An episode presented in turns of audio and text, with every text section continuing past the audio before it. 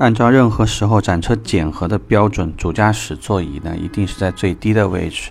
并且呢，这个靠椅的位置呢应该是齐平在 B 柱那个点位上。销售顾问很多时候介绍完客，就给这个客户介绍完以后，一般很少会考虑到会回位。啊，如果是客服部去检查展车标准的时候，刚好晚于你的接待，或者是这个时候会有一个这个内训师或者展厅经理，或者是厂方的区经理，在检查展车的时候，如果发现这个座椅是比较高位的，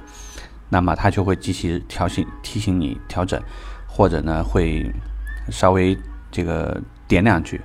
那我们这里有就有个话题了。那既然说很多客户来了以后就习惯把座椅调到最高，我们为什么要还原呢？客户第一时间坐进车里面，那么这个时候的第一感觉非常非常重要，因为如果这个客户是一个一米八个头的一个客户，在一个刚刚一个一米六五左右的这个女士，这个在女孩子里面可能算已经算比较高了，调整完座椅以后，她坐进去，她根本是没法坐下去的。因为整个座椅中间的话，就相当于卡死了，空间上面至少可能差了六公分以上，就整个腿部可以放腿的那个部分，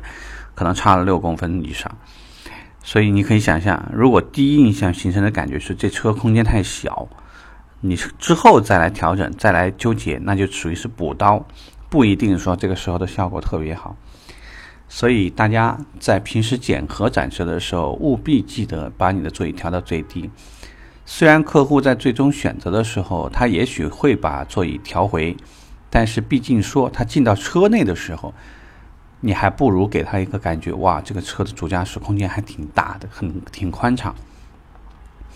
有一些老师傅也会建议开车的时候呢，腿的姿势，整个姿态的话呢，其实还是相对于比较直一点的，并不是特别建议大家这个膝部。提的位置过高，因为那样呢，一方面脚会比较疲劳，还有一方面从安全角度而言的话，并不是特别好。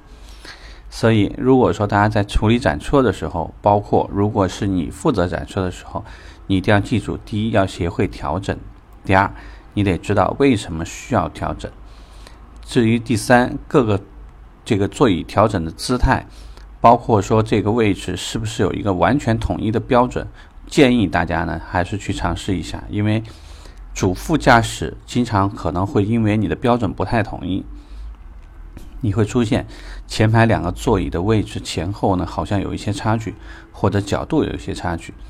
如果你是个细心的这个展厅管理人员，或者说你是个做事儿很细的顾问，这些细节你都要注意到。